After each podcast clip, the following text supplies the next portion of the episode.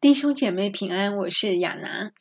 弟兄姐妹平安，我是以利亚。今天我们要讨论的主题是启示录末世专题背题的资格。那在正式讨论前，我们来先做个祷告。主耶稣，感谢你，我们今天有机会来相聚，来探讨你有关于背题的福音。背题除了与这个被提的资格相关，教育也是与得救的资格相关，所以求主耶稣来帮助我们来理解。等一下，尤其是有关于得救的经文，也让我们能在看这些经文过程中，重新看到你对我们的恩典，以及对我们的拯救。这样祷告是奉靠主耶稣的圣名祈求。阿门。那首先，我们进入讨论的第一个重点，我们来看被提的经文。那根据哥林多前书十五章五十到五十七节，与帖撒罗尼迦前书四章十三到十八节，有关被提的经文是适用于所有信靠耶稣宝血的基督徒，并没有区分呃得救跟得胜的基督徒。是的，在探讨被提的资格之前，我们先来重新复习有关于被提的经文，因为这些被提的经文当中呢，就有明显的写到。这个可以被提的，就是信靠耶稣的基督徒。所以，我们来重新念这些很重要的经文。第一个是哥林多前书十五章五十到五十七节。弟兄们，我告诉你们说，血肉之体不能承受神的果，必朽坏的不能承受不朽坏的。我如今把一件奥秘的事告诉你们：我们不是都要睡觉，乃是都要改变。就在一霎时、眨眼之间，号筒末次吹响的时候，因号筒要响，死人要复活，成为不朽坏的，我们也要改变。这必朽坏的总要变成不朽坏的，这必死的总要变成不死的。这必朽坏的既变成不朽坏的，这必死的既变成不死的。那时经上所记死被得胜吞灭的话就应验了。死啊，你得胜的权势在哪里？死啊，你的毒钩在哪里？死的毒钩就是罪，罪的权势就是律法。感谢神，使我们借着我们的主耶稣基督得胜。所以，我亲爱的弟兄们，你们务要坚固，不可摇动，常常竭力多做主工，因为知道你们的劳苦在主里面不是徒然的。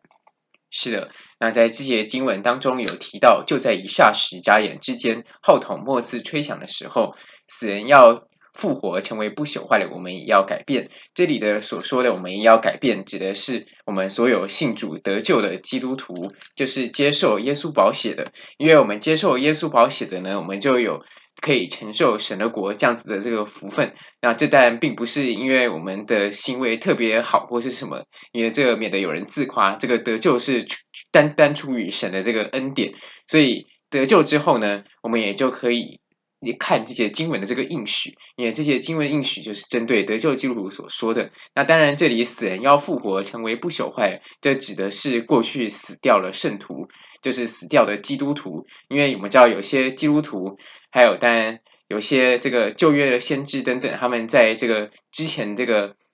在这个末世来到之前，他们就先死了；在大灾难来到之前，他们就先死，所以他们会复活。基督徒会先复活。是的。那我们接下来再看《帖撒罗尼迦前书》四章十三到十八节，论到睡了的人，我们不愿意弟兄们不知道，恐怕你们忧伤，像那些没有指望的人一样。我们若信耶稣死而复活了，那已经在耶稣里睡了的人，神也必将他们与耶稣一同带来。我们现在照主的话告诉你们一件事：我们这活着还存留到主降临的人，断不能在那已经睡了的人之先，因为主必亲自从天降临，有呼叫声音和天使长的声音，又有神的号吹响。那在基督里死了的人必先复活，以后我们这活着还存留的人，必和他们一同被提到云里，在空中与主相遇。这样，我们就要和主永远同在。所以，你们当用这些话彼此劝慰。是的，这里的四章十七节，就是帖撒罗尼迦前书四章十七节，是很明显有关于被提这个神学教导的一个证据。所以，这个被提的这个神学教导，也就是基督徒还存留没有这个在大灾难之前，只要还活着还没有死掉的基督徒，那么是可以被提到云里，在空中与主相遇的。这是很重要的被提经文。所以，被提并不是一个被刻意捏造出来的神学的教义，或是没有圣经根据。那基督徒只要在大灾难之前他还活着，神就会应许可以把他被提到空中与他相遇，就可以躲避这七年的大灾难。这是圣经的应许。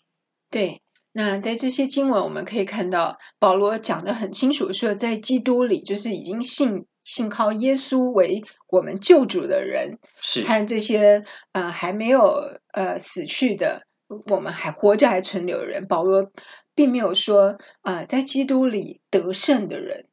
嗯、呃，然后或者说我们这活着还得一还有得胜的人，他强调的都是信靠耶稣为救主的人。是的，所以得救其实，在圣经是一个很重要的概念。我们如果在圣经当中，这个圣经当中不断在强调得救，我们就不要把它过度引申为得胜，因为圣经其实就是非常已经非常强调得救概念了，也并没有说得救已经低于得胜等等。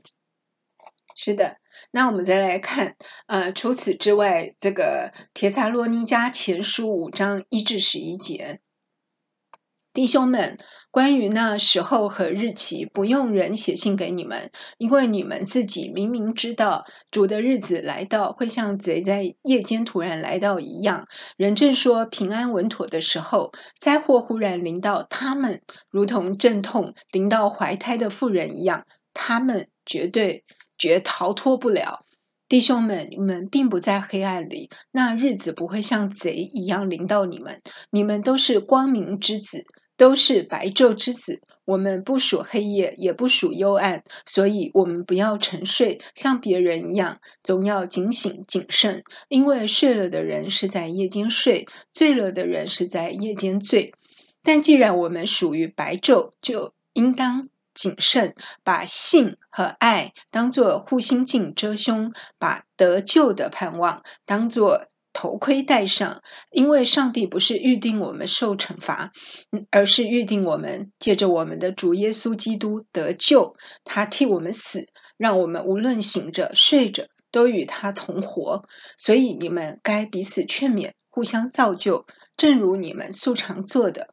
是的，这里又是一节很明显的灾前被提的经文的论据。那我们在之前讨论灾前被提时，没有深入讨论这些经文。这里我们可以看到，帖撒罗尼迦前书第五章第三节是很明显的，有看到这里形成了两个对比，一个是不信主的人，所以就像贼在夜间忽然来到他们一样。然后这个灾难呢，他们是绝对逃脱不了，他们还在说平安稳定的时候，所以呢。这个可以看到，这是对于不信主人的描述，而不是基督徒的描述。后面的弟兄们，你们并不在黑暗里，这是针对基督徒的描述。最后呢，又告诉我们，上上帝不是预定我们受惩罚，而是预定我们借着我们的主耶稣基督得救。这里呢，都是有关于灾前被提的应许。因为我们所有信主得救的基督徒呢，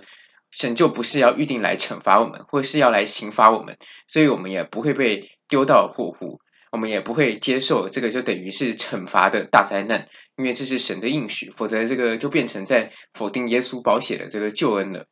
是的，那我们可以看到保罗很清楚的、不断的强调得救的盼望，叫我们把得救的盼望当做头盔戴上。他并没有说，呃，你要得胜哦，你要成熟，只是得救不够哦。而且他后面又提到预定我们借着我们主耶稣基督得救，他并没有说得救后你还要经过那个熬炼哦，生命要成熟，要得胜哦，才能被提。这这个这边是根本就没有这样做这样的区分。因为我们也知道，新教和旧教天主教最大一大差异，就是在于新教认识到得救因信称义，这是一瞬间的，在信主的那一刻，你就已经因信称义了，是靠着你的这个信心。当然后面有要学习行为。靠着耶稣基督来行出符合耶稣的行为，这样子的品德的这个学习过程。但是呢，在信主那一刻，你就已经得救了，而不需要靠后面的善良的善行来补足救恩，因为耶稣的救恩就是完全的了。所以，其实得救也本身就是一个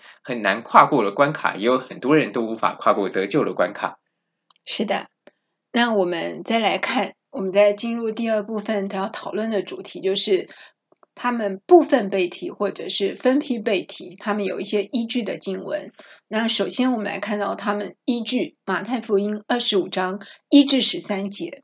那时，天国好比十个童女拿着灯出去迎接新郎，其中有五个是愚拙的，五个是聪明的。愚拙的拿着灯，却没有带油；聪明的拿着灯，又剩了油在器皿里。新郎迟延的时候，他们都打盹睡着了。半夜有人喊：“看，新郎来了！你们出来迎接他。”那些童女就都起来挑亮他们的灯。愚拙的对聪明的说：“请分点油给我们，因为我们的灯要灭了。”聪明的回答：“恐怕不够你我用的，你们还是自己到卖油的那里去买吧。”他们去买的时候，新郎到了。那预备好了的与他进去共赴婚宴，门就关了。其余的童女随后也来了，说：“主啊，主啊，给我们开门。”他却回答：“我实在告诉你们，我不认识你们，所以你们要警醒，因为那日子、那时辰，你们不知道。”是的，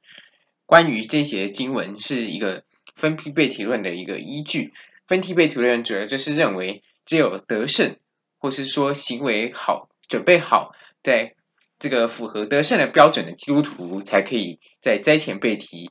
中等的基督徒可能在灾中被提。完全这个要经过大灾难才能试炼，才能成为好的基督徒，必须要等到七年大灾难全部过完之后，耶稣从天上第二次再来的时候，才有所谓的灾后被提。所以，这个是一个全部将三种被提理论融合在一起一种的学术观念，所以他们必须要去找其他的经文论据来支持。可是我们可以。看到在这里比较合适的解释，并不是把十个童女中区分成得救和得胜。我们认为这里比较好的解经解释是直接认为那五个其他没有油要去买油的这个童女，其实就是假的基督徒。对，因为他们内心没有圣灵。是的。那所以这个是比较正确的解法，而不是说这是他们代表某一些可能行为比较好，或是某一些他们是很特别属灵，所以他们得胜了。这个是错误的解经。是的，而且耶稣斥责他们说：“我不认识你。”这是非常严重的一句话，代表他们从来没有跟耶稣建立过关系。是的，如果得救了基督徒，耶稣并不会去斥责，完全说我完全不认识你，除非他从头到尾就是一个假基督徒，他并没有真正耶接受耶稣的救恩。那我们再来看这个部分背题或分批背题，他们依据的经文，他们依据说马太福音二十四章十三节。但坚忍到底的，终必得救。是的，那当然前面还有一些叙述是描述门徒来询问耶稣最后终局，也就是这个末日的征兆。所以耶稣在前面讲了一些征兆，来告诉他们末日前会最后这个最终的审判前会发生什么事。最后呢，告诉他们坚忍到底了，就必得救。所以呢，他们就拿这些经文来证明说要坚忍到底。对，或者是说呢，这个坚忍到底就是要等。有些人也是把自己的经文拿成灾后被提的一个论据，就认为坚忍到底意思就是坚忍到七年大灾难结束。嗯，但是一样呢，我们之前有之前有探讨过这些经文，马太福音二十四章十三节，虽然这是门徒前来询问耶稣，可是我们可以看到耶稣的回答，他的预言是针对以色列说的，所以。并不是代表这一节就要套用到基督徒上，就像我们基督徒圣经中，也常看到有许多旧约的预言，我们要看这些预言是对谁说的，是对教会说的，还是对以色列说的？那像在旧约中，许多但以理的预言是对以色列所说的。同样，耶稣在马太福音许多的教导，依照前后文来看，我们可以看到他是针对以色列所说的预言，要来提醒以色列人。所以，如果能正确的认识到这里要说的。证据，这里要说的对象是谁，我们就不会误解为这些经文是要指基督徒必须要忍耐到底，度过七年大灾难才可以得救。对，而且我们信靠耶稣已经得救了，所以这边显然讲就是他们还没有得救。那耶稣告诉他们要忍耐到底，就是告诉以色列人要呃，这个还没有信靠耶稣的，他们必须要忍受。这个七年的大灾难，忍耐到最后才会他们会保守，因为他们会有得到耶稣的保守，嗯、他们会也可以说他们会但也得到这个身体的保守，身体的得救，这个拯救，这是针对。这个十四万四千人讲，因为我们知道十四万四千人他们是以色列人，他们受了神的印，他们待在地上。可是我们知道七年大灾难是非常可怕的，所以他们必须有神的印来帮助他们度过，来帮助他们忍耐。所以这个并不是针对一般的基督徒所说。所以这一节也不是被提的经文，是对，叫他们就是必须要忍耐到底，然后耶稣会这个神会盖印保守他们度过这个七年的大灾难。而不是只说这边是指被提的经文，那还我们还可以看到马太福音二十四章这个十六到二十节，那时在犹太的应当逃到山上，在房上的不要下来拿家里的东西，在田里的也不要回去取衣裳。当那些日子怀孕的和奶孩子的有祸了，你们应当祈求叫你们逃走的时候，不遇见冬天或是安息日。那我们可以看很清楚看到这个教导，就是说这个很也很证明说这是呃马太福音这个真的是书写给以色列人的。是的，这都在同一章。对，这里要声明，这都在马太福音二十四章。是的，所以我们才在这里用上下文结合来证明我们刚才的论点。对，因为后面十六到二十节就有讲说，啊、呃，叫你们逃走，就是以色列逃走的时候，不要遇见冬天或是安息日，因为呃。以色列才有这个安息日，对，我们知道，当然知道，还有冬天也是一个问题。对，冬天南北半球冬天是不一样的。像南半球，比如说像纽西兰以及澳洲等等这些国家，他们位于南半球，他们当北半球是夏天的时候，他们是冬天；当北半球是冬天的时候，他们是夏天，所以他们刚好颠倒。对，但我们基督徒是遍布全球嘛，南北半球都有基督徒居住，所以如果这样子的话，这一节经文就是很明显的没有办法，嗯，是，而且这里你可以看到前面也有讲到，在犹太的应该逃到山上，对，那后面还有讲说安息日一样的，这个安息日也是犹太人的节期。我们知道，在目前为止，这个以色列还是有一些很多犹太教的信徒。犹太教信徒当然会遵守所谓的安息日，因为这是旧约的律法，是要严格遵守的。对，他们在安息日那天都不能做工，所以我们也可以看到以色列复国后历史，呃，他们的敌国就会有故意会趁着安息日，故意在安息日进攻，对，来打仗。他们会觉得这样可以刚好用犹太人他们信信犹太教的犹太人守这个日子，来趁机来那个打以色列。是的。那我们再看，他们还依据马太福音二十四章，呃，三十九到四十一节，他们糊里糊涂，洪水来了，把他们都冲走。人子的来临也是这样。那时候，两个人在田里工作，一个被接去，另一个留下；两个女子在推磨，一个被接去，另一个留下。所以要警醒，因为你们不知道主要在哪一天来临。是的，这里。也是在说明一个举去，一个留下，是很常见用来证明被提的一个经文。但是他们将这个经文是拿来当当成他们分批被提的这个经文。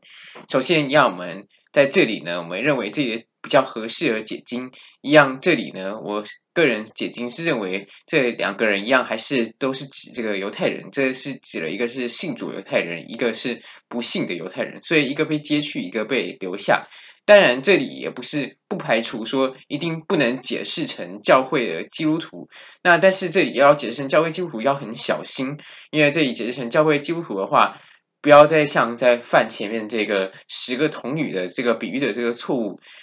这个支持分批被提的人，很容易都会将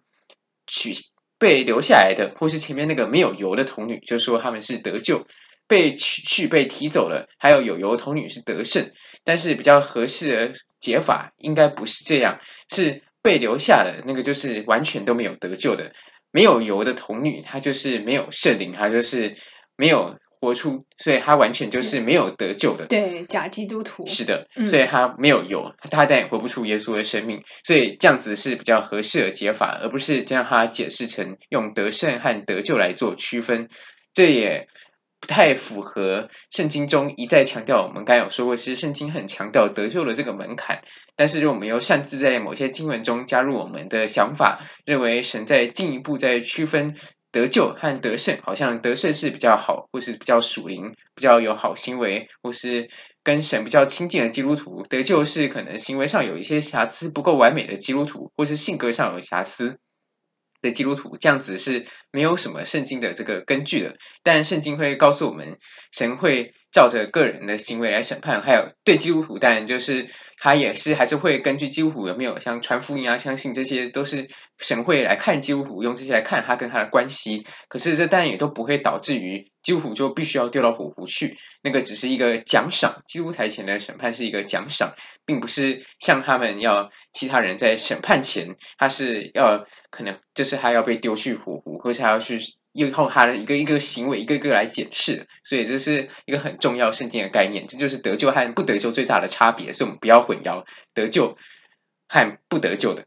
如果说这个马太福音二十四章三九到四一，我们都把它解释成说，因为对象都是以色列人嘛，是，那我们也可以说被接走。的是有信靠耶稣的犹太人，因为他们至今还很硬性嘛，很多人大部分接受耶稣为救主的人非常少，所以这个被有信靠耶稣的犹太人，他们一样不用受七年的大灾难。是的。嗯，那我们再看部分被提或者说分批被提的依所依据的经文，他们会说启示录十二章五节，妇人生了一个男孩子，就是将来要用铁杖管辖万国的，他的孩子被提到上帝和他宝座那里去。是的，这个男孩子我们之前也有论论证过，这个为什么男孩子是耶稣？这里的妇人所指的，因为以色列人，因为耶稣也就是弥赛亚是从以色列人出来的。所以，当然，耶稣就是从富人生出来的。我们也可以看到启示录在这里有做了一个很详尽的描述，描述这个小男孩要出生前是如何他们龙想要来逼迫。因为我们知道耶稣的诞生就是给全人类带来救恩，也是给以色列带来救赎。所以，撒旦最想逼迫，就是最想阻挡，就是不要让弥赛亚，就是不要让耶稣出生。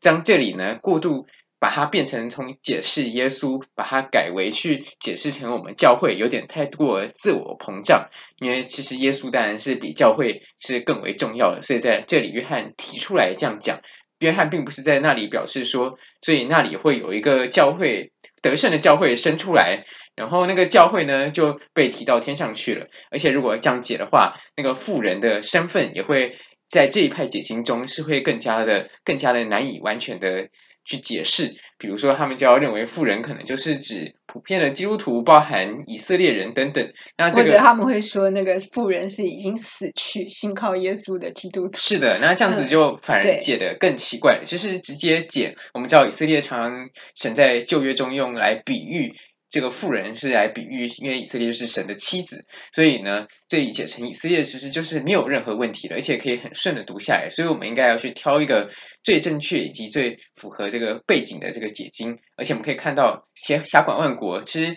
教会真的要辖管万国吗？其实主要辖管万国的是耶稣，而不是要派我们教会去辖管万国。也主要就是耶稣才有这样的这个权柄，我们顶多可能只能说算是一种辅佐。对，而且提到说这是耶稣第二次来，他要当王的这个描述。好，那我们再看分批背题，或者说部分背题，他们会依据启示录七章九到十七节的经文。之后我观看，看见有许多人，没有人能计算，是从各邦国、各支派、各民族、各语言来的，站在宝座和羔羊面前，身穿白衣。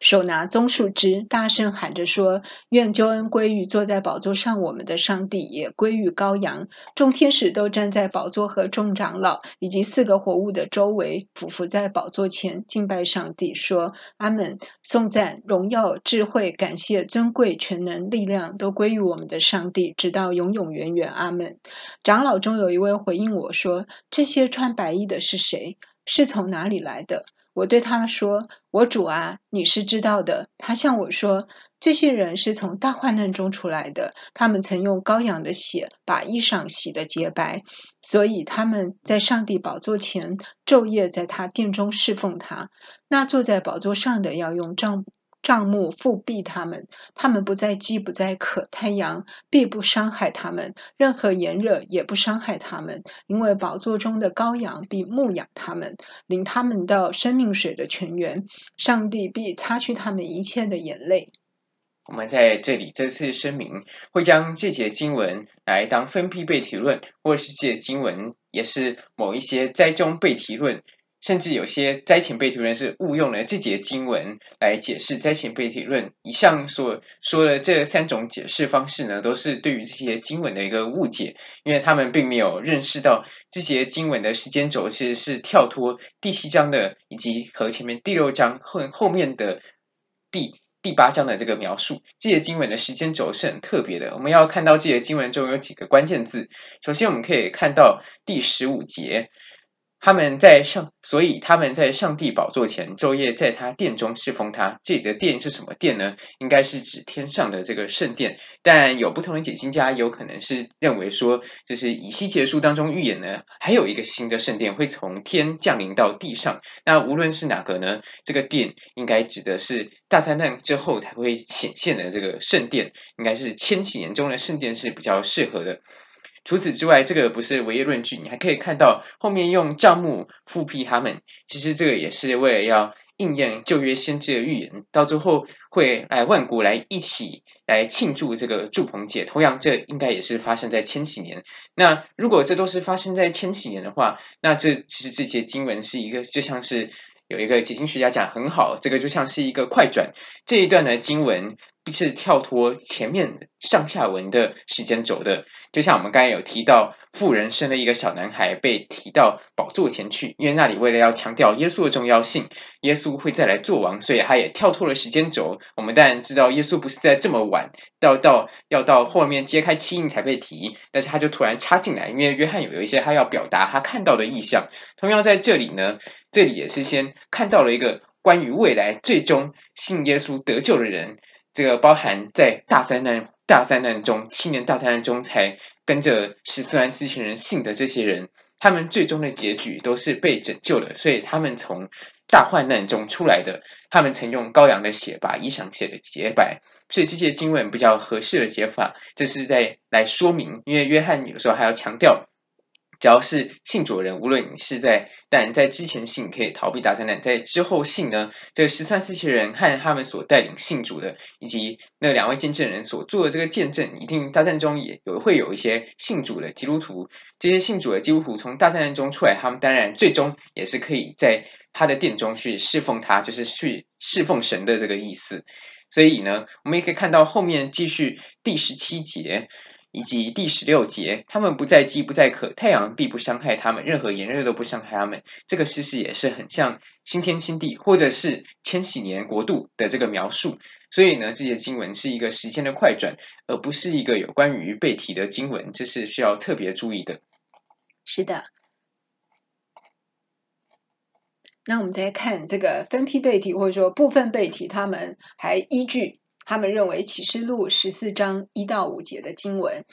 我又观看，看见羔羊正在喜安山，和他在一起的有十四万四千人，都有他的名和他父亲的名写在额上。我听见。从天上有声音，像众水的声音和大雷的声音。我所听得见的声音，好像琴师所弹的琴声。他们在宝座前和在四活物及众长老前唱新歌。除了从地上买来的那十四万四千人以外，没有人能学这歌。这些人未曾沾染妇女，他们原是童身。羔羊无论往哪里去，他们都跟随他。他们是从人间买来的，作为出手的果子，归给上地和羔羊，在他们口中找不出谎言，他们是没有瑕疵的。是的，十四章除了前面这里，他们主要拿来做依据，分析悲悲剧一样，这里呢，这个经文也同时被某些在后被提问拿来做。灾后被提论的依据，因为这一节主要是发生在似乎是灾难已经几乎都要过去，所以他们就认为这是可能是一个灾后被提，或是一个分批被提，就是还没有完全过去，但是当中就有一次这样子的被提的这个依据。但是要将这一节解释成灾后背题，或是解释成分批背题，指这也是一批背题的人的依据。他们会有以下的这个弱点。第一个弱点，我们可以看到，惟有观看看见高阳站在喜安山，这是第一节的叙述。其实这里的喜安山，如果我们不用去刻意解释的话，这里应该指的就是以色列的锡安山。不过，如果要将这这里解释成被提的话，必须要加入他们的神学观点，认为这里的锡安山不能叫字面解，而是天上的锡安山。可是，似乎上下文也没有这样子来表示，这一定必须要是天上的锡安山。除此之外，如果将这节经文当作是灾后被提论，或者是某一些人认为这不是灾后被提，我现在认为是灾中被提论的根据的话，总之就是不是灾前被提论的根据的话，他们就必须要将十四万四千人解释成包含基督徒了。因为这里启示录又似乎写的很明显，主要得救就是这十四万四千人，他们是。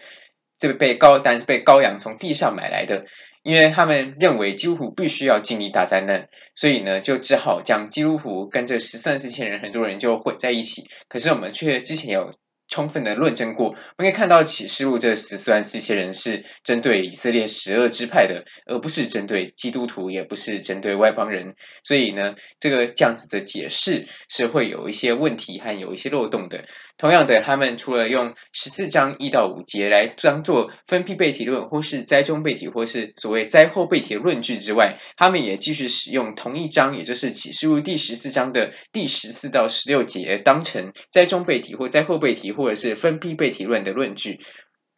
经文是这样说：我又观看，看见有一片白云，云上坐着一位好像是人子的，头上戴着金冠冕，手里拿着锋利的镰刀。另有一位天使从圣所出来，向那坐在云上的大声喊着：“伸出你的镰刀来收割吧，因为收割的时候已经到了，地上的庄稼已经熟透了。”于是那坐在云上的把镰刀向地上挥去，地上的庄稼就收割了。另有一位天使从天上的圣所出来，他也拿着锋利的镰刀。另有一位天使从祭坛出来，是有权柄管火的，向那拿着锋利镰刀的大声喊着说：“伸出锋利的镰刀来，收取地上的葡萄树的果子，因为葡萄熟透了。”那天使就把镰刀向地上挥去，收取了地上的葡萄，扔进上帝愤怒的大酒榨里，大榨酒池里。那榨酒池。在城外被踹踏，有血从榨酒池里流出来，长到马的嚼环那那么高，约有一千六百斯他迪那么远。是的，要将这一节经文解释成分批背题，也就是解释成所谓灾中或是灾后被提问的依据的人，必须要这些神学家必须要将这里当中拿出锋利的镰刀以及。收前面这里拿出锋利的镰刀收割，收割地上的庄稼，也就是第十六节这里。于是那坐在云上的把镰刀向地上挥去，地上的庄稼就收割了。必须要将这节经文把庄稼解释成基督徒，他们才说得通。但是这样子解真的是没有问题的吗？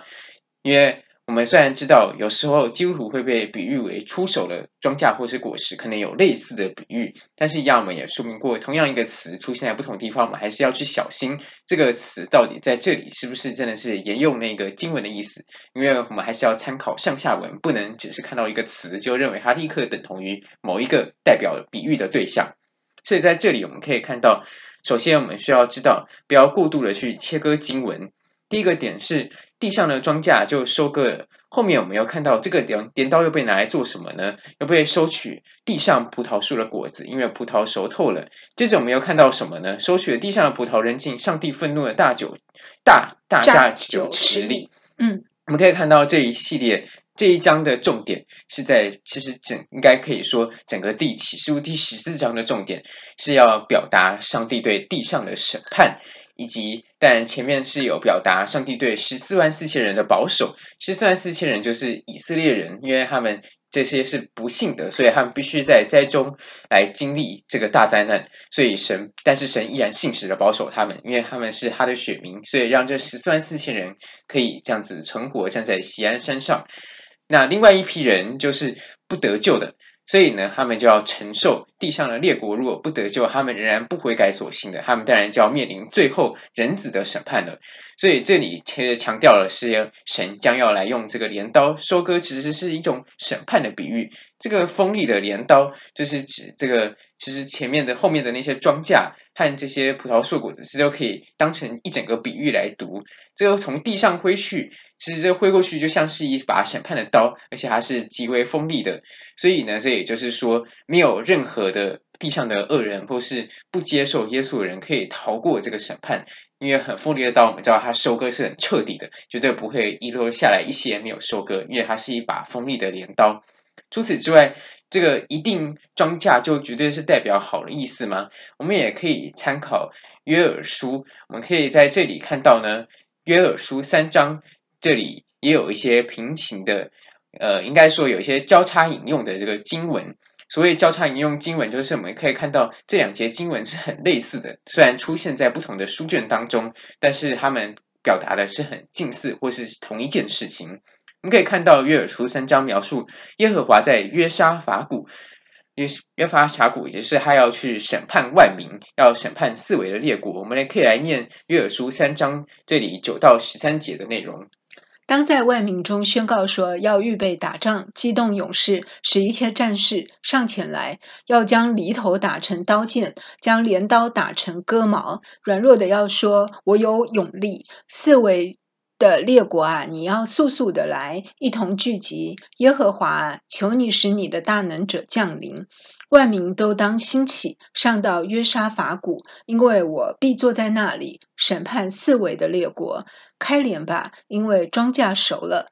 践踏吧，因为酒榨满了。酒池盈盈溢，他们的罪恶甚大。那如果坚持庄稼都只能解释成基督徒或者是得救人的话，这里难道也要解释成基督徒吗？似乎是有点不太合适的。所以我们认为，这里整整体来说，这里应该全部，不管是庄稼还是葡萄，这都是一种要表示神的愤怒。这个收割是一种神的审判，即将要去审判他们，让他们都不能逃走。所以我们认为，这无论是葡萄树上的熟果子，葡萄熟透了，还有所谓的庄稼地上的庄稼，应该都是不好的，而不是包含指基督徒。如果证明这两个这两个比喻当中的这两个。意象都是不好的，它不是指基督徒的话，这里就不能作为被提的经文证据了，自然就不能成为成为所谓分批被提的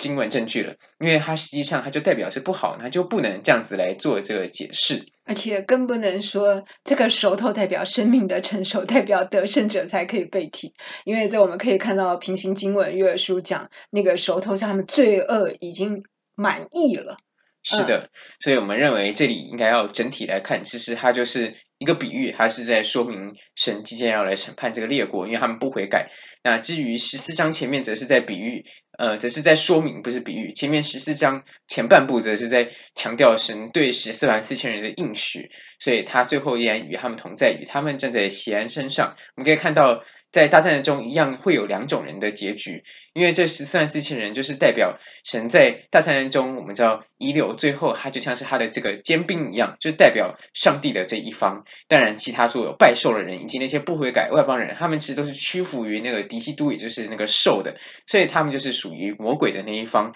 在这一节这一章里面，第十四章里面要表达的是。上帝依然在这七年大灾难中保守了他的人，所以上帝依然是战胜撒旦的。同样的，上帝最后的战胜是上帝将在这个结束大灾难七年结束的时候，他将要回来执行一系列的审判，来将这些兽以及他的这些可恶的这些所有他的底下的那些人。底下听从他的人，还有拜他人都要接受神的审判，所以这一章是要表达神的公义。其实你从整章上下文来看，你也可以看到这一章是表达十三四千人救赎，以及另一批是被审判的列国，并没有要表达这张并没有要表达一个背题的意思在这里。所以除了从刚才这个解释这个比喻之外，我们也可以从整章的上下文来做思考，因为上下文是。正确读经的一个很重要的一个方式，如果能理解这一章所要传达的主旨，我们就比较不容易读错当中比喻的内容。即使我们不是很了解这些比喻在讲什么，但是我们可以从整个章节的主题可以看到它要传达的主旨是什么。是的，那分批背题或者说部分背题，他们还依据呃《铁萨罗尼迦前书》四章十六到十七节与《格林多前书》十五章五十一到五十二节的经文。那我们现在看《铁萨罗尼迦前书》四章十六到十七节。因为主必亲自从天降临，有呼叫声音和天使长的声音，又有上帝的号吹响。那在基督里死了的人必先复活，以后我们这活着还存留的人必和他们一同被提到云里，在空中与主相遇。这样，我们就要和主永远同在。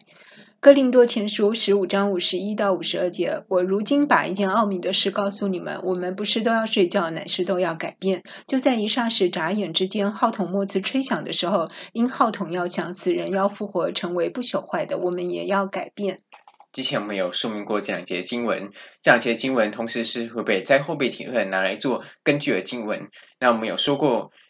所谓今天探讨的分批被提论，或者是被提的资格当中，分批被提论最大，他们就是最常去强调被提资格，他们认为要得胜者才能被提。这分批被提论就是将三种理论融合在一起，所以你可以看到他们在这里使用了灾后被提论的经文，或者是他们在前面可能使用了一些灾中被提论，也有可能是被提的经文，但是他们有时候也部分承认一些灾前被提论的经文，所以他们是将全部的学说都融成一个学说。可是我们可以知道这三个。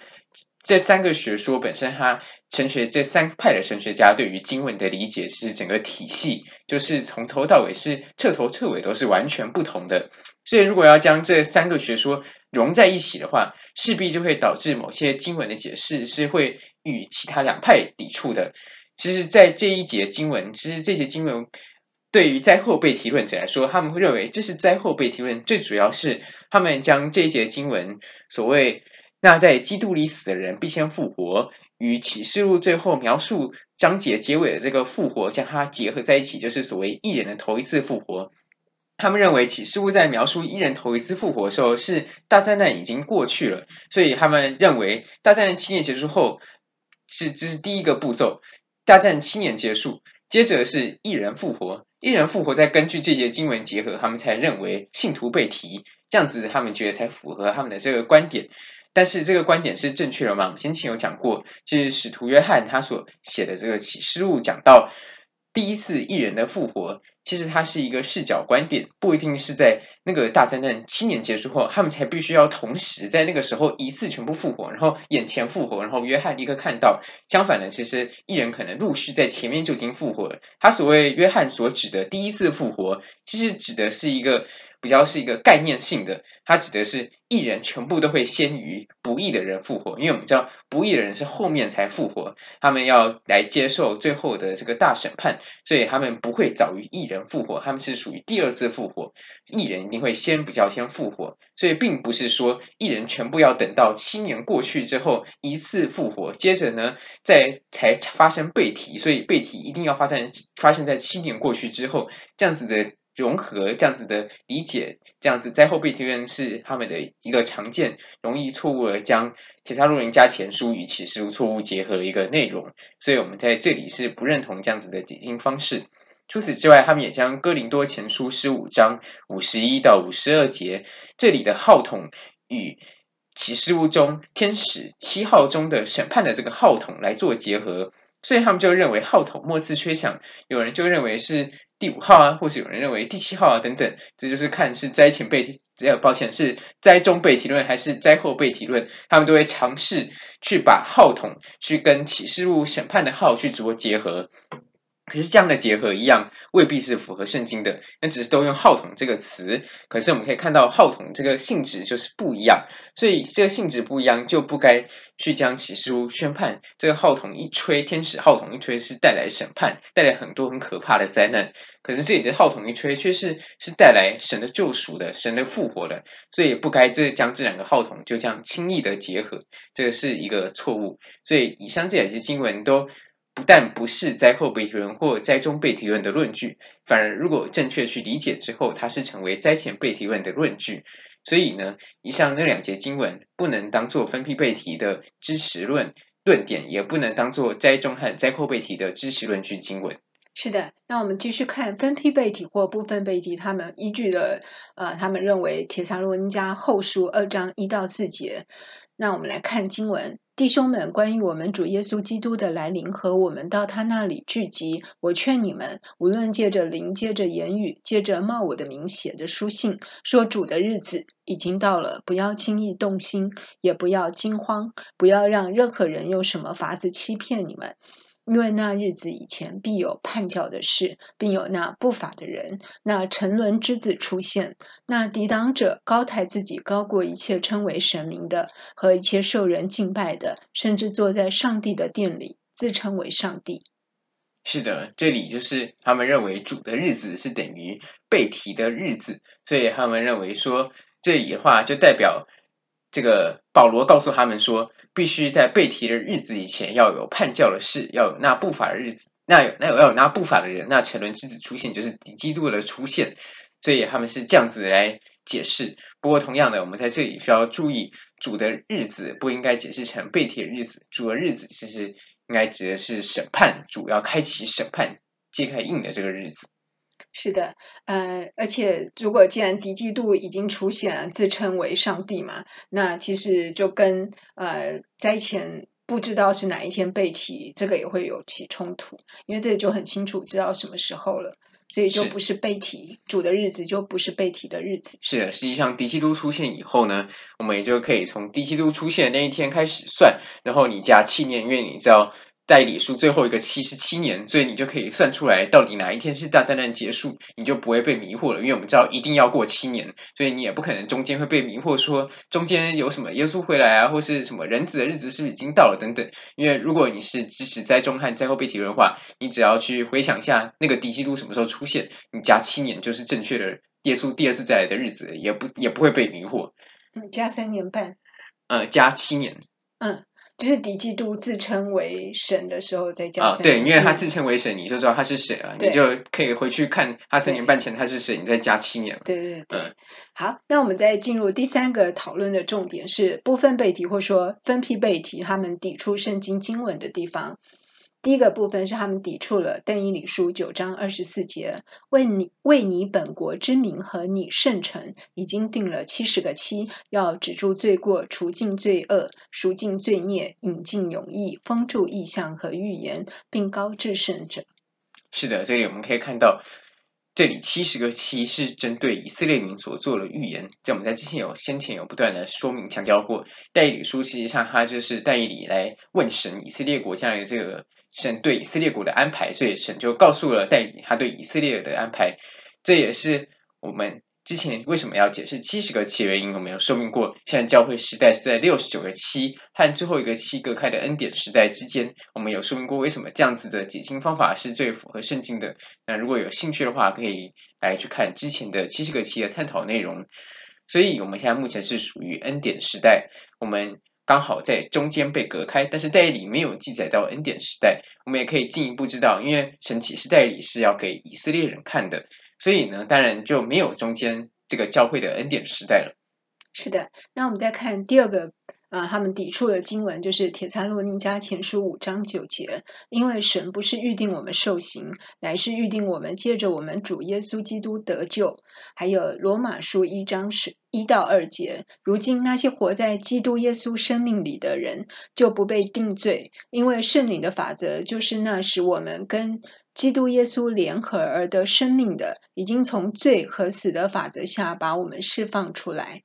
是的，我们叫。灾众和灾后被提人忽视的一个点，就是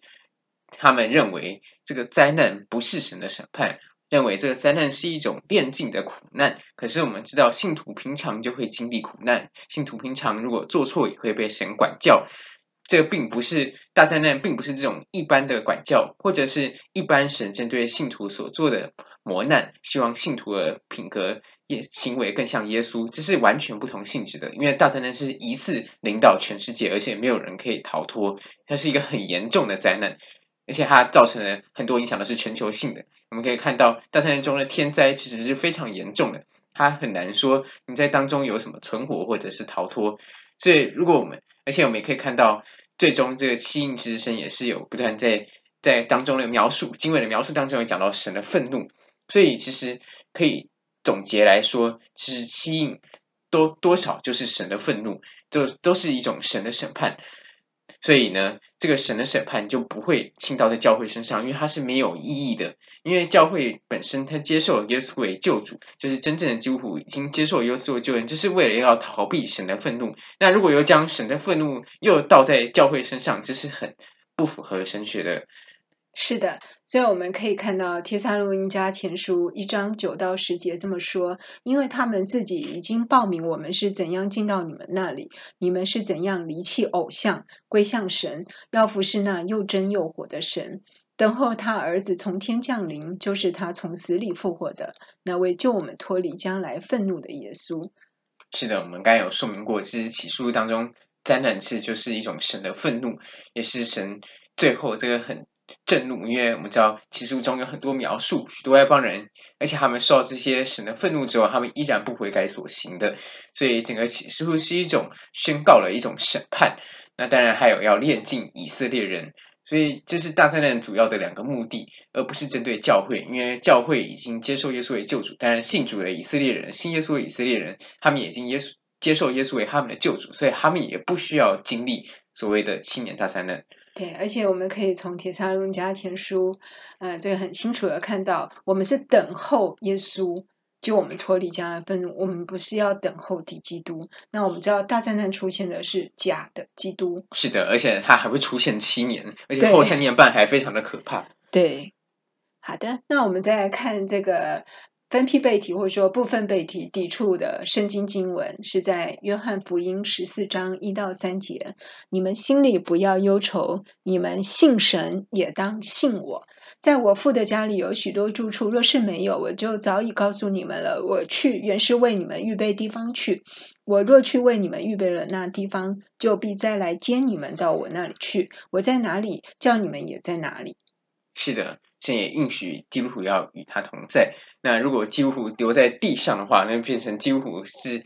这个不但没有与神同在，这七年是世界上神有说过，这大灾难是起从起初以来，所以将来也不会再有。是意思就是说，这段大灾难是最可怕的，是最恐怖的一段审判的时期。那还将基督徒留在那里，然后这个与敌基督同在是非常可怕的一件事。而且耶稣很清楚的说到：“你们信神，信我。”他耶稣并没有说信了以后还要得胜，还要生命成熟，我才会把你们接到那里去。很清楚，耶稣的被提的条件就是说你们信我。是的。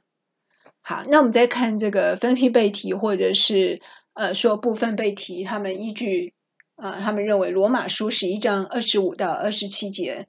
弟兄们，我不愿意你们不知道这奥秘，就是以色列人有几分是硬心的。等到外邦人的数目填满了，就于是以色列全家都要得救。如经上所记，必有一位救主从西安出来，要消除雅各家的一切罪恶。又说：“我除去他们罪的时候，这就是我与他们所立的约。”抱歉，这一节这边的经文是他们抵触的部分。嗯，是的。呃因为这里我们可以看到以色列人与外邦人的差别一样，我们再次在读经的时候看到这个经文，我们也可以知道，因为以色列人要等到外邦人数目填满了才可以得救，这就是神对以色列的安排。所以这也可以说明为什么许多以色列人到现在依然硬着心不愿意接受耶稣。是的，所以嗯，分批被提，他们接受了一些灾中跟灾后被提的这个，他们想要融合嘛，所以他们就。会混淆教会跟以色列民，然后也混淆了教会跟十四万四千人，也混淆了教会跟圣徒。其实这些都很清楚是不同的对象。是的。那我们再看，他们还抵触铁撒罗文家前书四章十六到十七节的经文。因为主必亲自从天降临，有呼叫声音和天使长的声音，又有神的号吹响。那在基督里死了的人必先复活，以后我们这活着还存留的人必和他们一同被提到云里，在空中与主相遇。这样我们就要和主永远同在。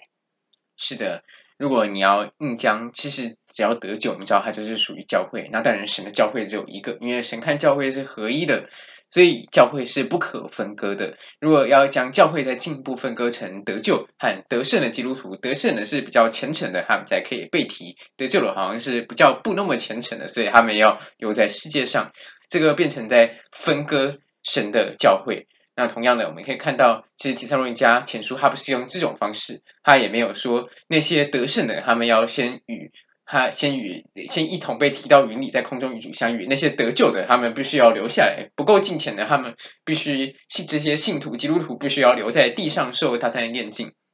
就是保罗他所区分的是已经先死了的，就是指在七年大灾就是最后要来临之前，最后末世这一代的人以前就先死了这个人，以及刚好处在末世那一代还活着的基督徒，但是又还没有经历到七年大灾难之前，但是还存活了，他们就会被提来这个来救他们脱离这将要到来的七年大灾难，所以他是用活着和死来区别，他也没有用得救和得胜来做区别。对，那有些基督徒他们就会觉得，为什么呃，有些人呢好像信主后不成熟啊，生命不成熟啊，好像过得很轻松、很舒服在过日子，就觉得他们的行为不配，生命不成熟，没有得胜，不配被提。但是这个是混淆了，因为。呃，大灾难呢，神的审判是针对全世界的人，他并不是呃个人台前的审判，所以在最后被提不是所有的终结，被提后神还是会依据信徒我们个人的言行做审判，但我们的审判不是说呃。再丢到火湖，而是说有没有奖赏的问题。如果你觉得很不公平，为什么生命不成熟的人要跟你们生命成熟的得胜基督徒一同被提，这样是不公平的话，那其实这个并不是终结，因为神还是会依据个人的言行给你得奖赏或什么。对，是的，所以不需要因为觉得不公平，所以就觉得一定要是要特别符合行为特别好、特别虔诚的才一定要被提，这样子的。这个想法是不符合圣经的。那同样，我们在之后结论，我们还会再讨论掉这个想法，也跟某一些人难以接受基督教认为基督教就是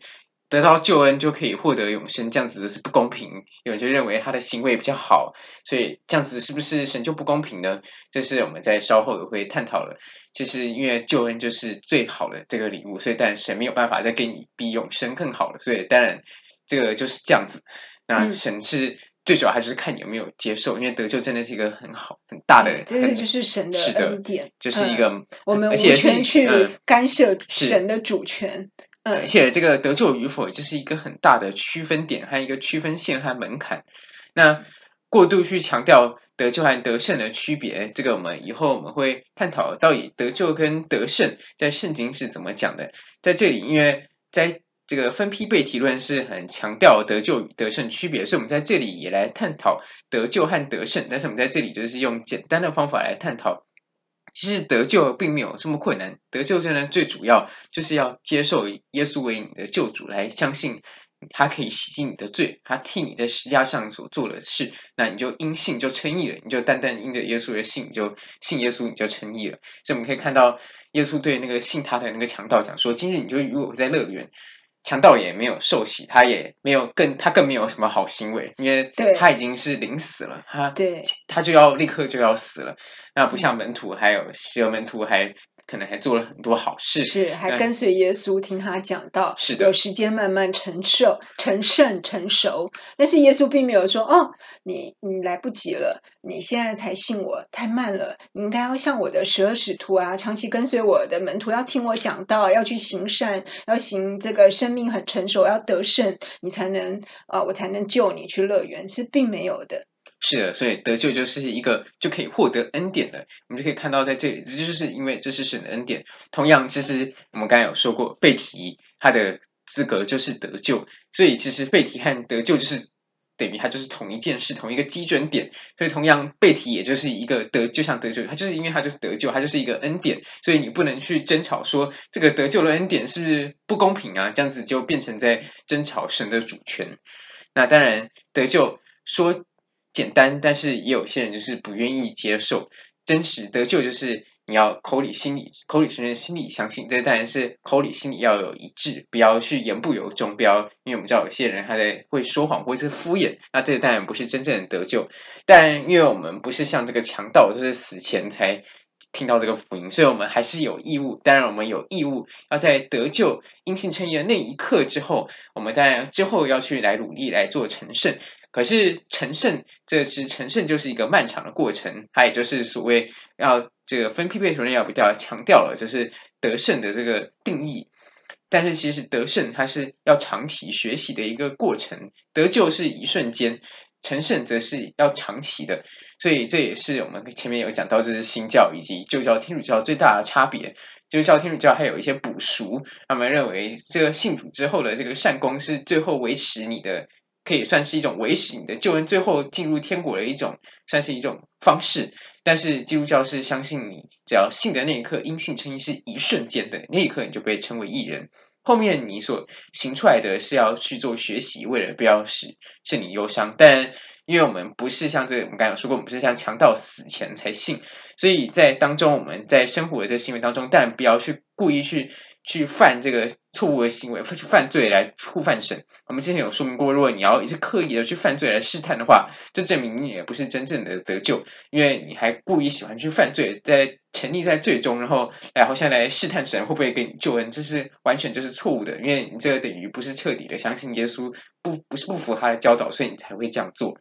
对的，而且呃，每个人这个得胜，你很难用一个标准去。检验谁是得胜，谁是不得胜。那我看过有些传道跟那个牧者，他们认为要得胜被提，他们就会定出一些的标准。比如这个有些传道人说要信主十年以上，甚至有的说二十年或二十五年，你才成为心腹，你才是得胜者。那低于这个，好像就不是神的心腹。那或者有些传道人，他又拿一些这个标准来定说。得胜呢，就是呃，不要忧虑，因为耶稣说过不要忧虑，这个忧虑就是罪。可是呃，这位这个传道人他的经济是很富裕的，所以这个他去用这一条去责备一些比较贫困的基督徒，说：我看你这么忧虑，我真的很担心你是不是得胜，你不能被提。所以这个呃。所以这个得胜很难用一个标准去检验，他定了这个以这个不要忧虑去去责备，那是因为他可以做到不要忧虑啊，耶稣的这个教导，所以他就认为没有做到就不是得胜者，就不能被提。然后甚至有些就是用信主的呃信主年份来定得胜的标准，所以我们知道得胜这个没有办法有一个实际的这个准则、一个标准去检验来判定谁是得胜，谁是不得胜。而且我们也可以看到，是圣经比较强调的，真的是这个得救的标准。圣经真的很强调得救，所以我们与其去一直强调得胜者被提，那他们就会认为说，因为他们可能在他们的观念当中，他们会认为，他们可能认为某一些几乎是很。也许他们得救的标准是很低，他们反而认为某一些这故意犯罪的基督徒都是得救，他们不能接受那些人，他们可以被提。但是我们就是要小心。首先，我们刚才有讲过，与其你这样子去认为他们到底有没有得胜，你不如去思考他们是不是真的有得救呢？因为我们知道，如果一直故意去持续犯罪，这谁也告诉我们，他们如果一直持续不断的反复。都没有行出神的旨意，这是假的基督徒，因为他没有神的果子。当然，我们知道基督徒一定会犯罪，一定多少都会犯。大卫也在信主之后，他也是还是会犯罪，可是他不会故意每天持续的不断去犯罪，然后不想脱离。所以，我们还是可以看到，与其去一直不断探讨得胜，我们不如还是去重新厘清得救的这个定义，因为得救是圣经非常强调的。是的，那我们今天的讨论就到这啊。我们最后进入一个结语。是，嗯，首先我们要讨论这个部分背题或呃分批背题，或者是说灾中灾后背题，他们会得出这样相同的论点，或者他们要把它全部融合在一起，就是很大的原因就是他们错解了启示录的时间轴。然后或者他们错错误的结合保罗书信跟启示录的经文，他们的号跟信徒复活的时间，还有混淆了以色列跟教会、圣徒跟教会、十四万四千人跟教会，所以导致出得出这样错误的结论。是的。对，那我们再看第二个部分的结语，我们要讨论，就是因为分批背题或者是部分背题，他们纠结，就是说这个他们认为没有得胜的基督徒也可以被提，这个不公平。是啊，那我们当然知道，这有一个很重要的经文，我们刚刚有说过，因为被提的资格就跟得救一样。那得救其实圣经有一个很生动的比喻，在马太福音二十章，我们可以在这里看到九到十四节。约在下午五点钟，雇的人来了，个人领了一个银币。那那些最先雇的来了，以为可以多领，谁知也是各领一个银币。他们领了工钱，就埋怨那家的主人说：“我们整天劳苦受热。”那些后来的人，些后来的只做了一小时，你竟待他们和我们一样吗？主人回答其中的一人说：“朋友，我没亏待你，你与我讲定的不是一个银币吗？拿你的钱走吧。”我乐意给那后来的和给你的一样。是的，那当然我们知道这个很明显，这就是一个得救救恩的比喻。因为神的恩典当然就是救我们脱离这个刑罚，进入永生。所以当然他也没有办法说再给你第二个银币，第二个永生，因为永生当然就是已经是神最大的恩典了，不然我们原本都是要受永刑。是的，那我们还看到那个圣经还有记载说，这个呃、也有这个小儿子不满啊、呃，这个长子、呃，他后来耗尽家财而回，就是浪子回头。是小儿子耗尽还是长子？